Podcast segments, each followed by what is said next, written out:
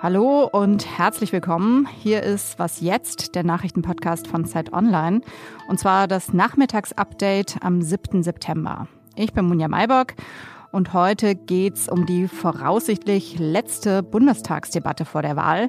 Der Deutsche Bundestag hat da in seiner Lautstärke eher ans britische Unterhaus erinnert. Und es geht um die Automesse IAA und um mögliche finanzielle Sanktionen der EU-Kommission gegen Polen. Der Redaktionsschluss ist 16 Uhr. Ja, heute ist der Bundestag zusammengekommen und zwar, wenn alles bleibt wie geplant, zum letzten Mal vor der Bundestagswahl. Und dabei ging es für deutsche Verhältnisse ziemlich hoch her. Es ist auch eine besondere Wahl, weil es in schwierigsten Zeiten eine Richtungsentscheidung für unser Land ist. Entweder eine Regierung, die mit SPD und Grünen die Unterstützung der Linkspartei in Kauf nimmt, zumindest sie nicht ausschließt, oder ich sag ja, ich sag ja nur die Wahrheit. Viele Zwischenrufe also, als Merkel vor einem rot-grün-roten Bündnis warnte. Immer wieder hieß es ja in den letzten Wochen, Merkel würde Armin Laschet nicht genug unterstützen. Das hat sie nun sehr deutlich getan. Der beste Weg für unser Land ist eine CDU-CSU geführte Bundesregierung mit Armin Laschet als Bundeskanzler. Denn seine Regierung für Stabilität, Verlässlichkeit, Maß und Mitte stehen. Und das ist genau das, was Deutschland braucht. Herzlichen Dank. Merkel nutzte die Gelegenheit auch, um eine positive Bilanz ihrer Regierungszeit zu ziehen. CDU-Kandidat Armin Laschet dankte Merkel für ihre Amtszeit und sprach von 16 guten Jahren. Den Klimaschutz beschrieb er als eine globale Aufgabe. Wir werden auch als Deutschland unseren Teil leisten müssen. Aber wir werden diese große Aufgabe nur bewältigen als globale Aufgabe, als Klimaaußenpolitik. Und da werden wir auch mit Ländern reden müssen, die unser Menschenbild nicht teilen. Und er teilte zwischendurch auch ordentlich aus gegen SPD-Kandidat Olaf Scholz. Man kann nicht mit der Raute durch die Gegend laufen und reden wie Saskia Esken. Das passt einfach nicht zusammen.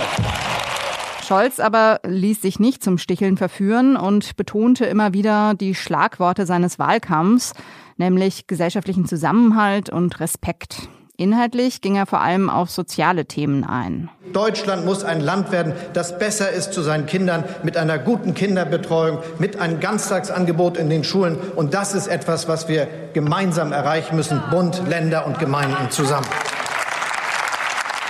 Die grüne Spitzenkandidatin Annalena Baerbock kritisierte die bisherige schwarz-rote Bundesregierung, die wichtige Themen verschlafen habe.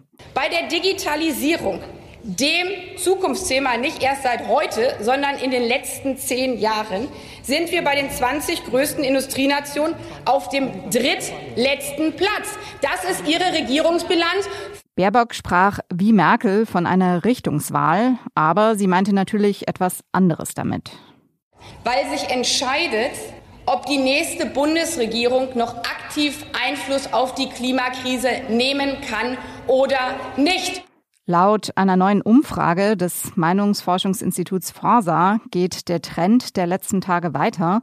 Die SPD verbessert sich und liegt jetzt bei 25 Prozent und die Union liegt erstmals unter der 20 Prozent Marke, nämlich bei 19 Prozent. Die Grünen landen in der Umfrage bei 17 Prozent.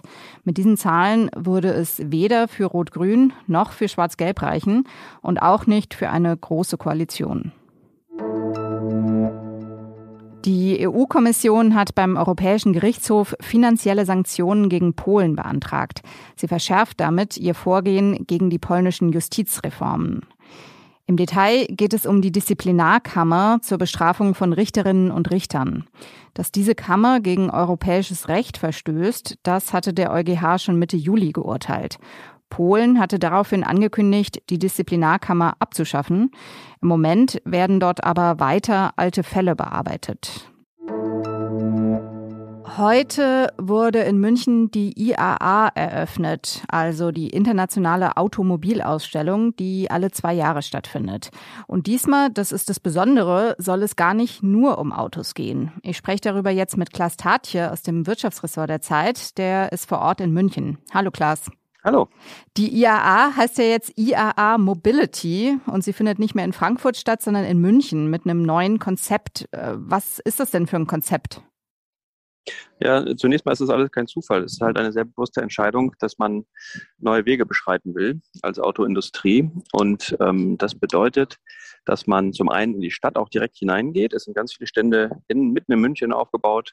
Und dann äh, in den Hallen wimmelt es von E-Bikes und äh, auch äh, Motorrädern und Kleinstwagen und ganz vielen Robo-Shuttlen, die die Mobilität der Zukunft definieren sollen und weniger von SUVs und äh, großen Karossen. Und was man wirklich mit der Lupe suchen muss, das sind Verbindungsmotoren. Was meinst du, ist das glaubhaft? Ja, ich glaube, die Industrie hat gar keine andere äh, Wahl, als jetzt diese, diese Wende zu vollziehen, weil sie durch die Vorgaben aus Brüssel und die äh, künftigen Klimaschutzvorgaben gar nichts anderes kann, als äh, Verbrennungsmotoren auslaufen zu lassen. Es wird halt jetzt mehr und mehr E-Antriebe geben. Und was man hier sieht, ist, dass halt wahnsinnig viele äh, neue Modelle im Angebot sein werden in den nächsten Jahren.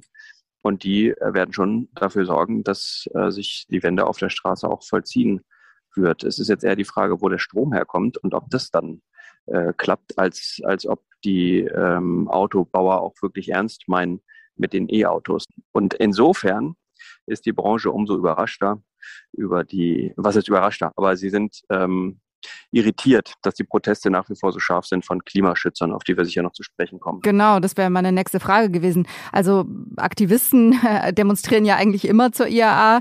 Was kritisieren die genau? Ja, die Motive sind schon, dass sie sagen, das geht immer noch nicht schnell genug. Die, äh, die Branche ist einfach nicht glaubwürdig.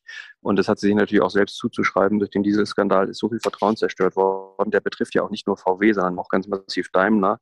Und äh, speziell diese beiden Konzerne sind jetzt auch die ähm, großen Vorreiter, wenn es ums E-Auto geht. Und die Aktivisten nehmen ihm das einfach nicht ab und sagen, äh, ihr macht doch weiter wie bisher und verkauft große SUVs. Das stimmt zum Teil. Es ist aber tatsächlich ein Auslaufmodell, und äh, die Frage ist eben, kann man denn von heute auf morgen das Geschäftsmodell völlig umkrempeln? Und ähm, ich hoffe, dass der Trade-off äh, der Industrie gelingt. Es ist, äh, glaube ich, durchaus angelegt jetzt bei all dem, was vorgestellt wurde. Jetzt ist eben die Frage, äh, ziehen die Kunden auch nach? Also werden die Produkte entsprechend nachgefragt. Da sind äh, die Zeichen durchaus positiv. Und die nächste Frage ist, äh, kommt der Strom dann auch wirklich aus regenerativen Quellen? wenn ich mein E-Auto mit Kohlestrom äh, lade, dann ist natürlich das Ganze für die Katz. Also viel Neues auf der IAA dieses Jahr. Danke dir, Klaas. Sehr gern. Was noch?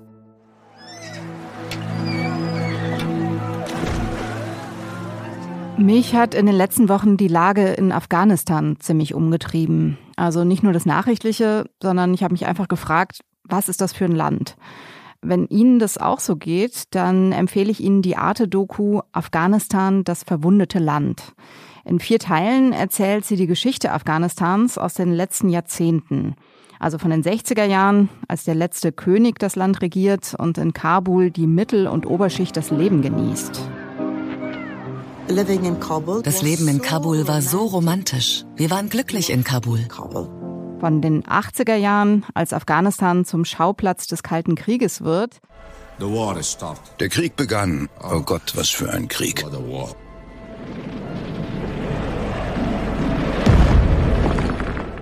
Und sie erzählt davon, wie 1989 nach dem Abzug der Sowjetarmee rivalisierende islamische Gruppen das Land ins Chaos stürzen. Im letzten Teil geht es um die NATO-Truppen. Das Kapitel ist ja jetzt vorbei. Und vielleicht würden heute, nach der Machtübernahme der Taliban, einige O-Töne weniger optimistisch ausfallen. Ich habe einen Traum. Ich möchte mein Land zurück. Finden Sie das übertrieben? Ist das zu viel?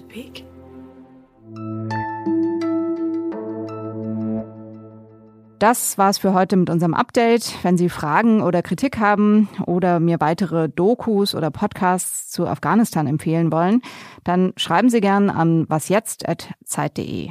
Morgen geht's bei meiner Kollegin Elise Lanschek um die Spionagesoftware Pegasus, die das BKA schon mehrfach eingesetzt hat. Ich bin Munja Maybock. Tschüss und einen schönen Abend.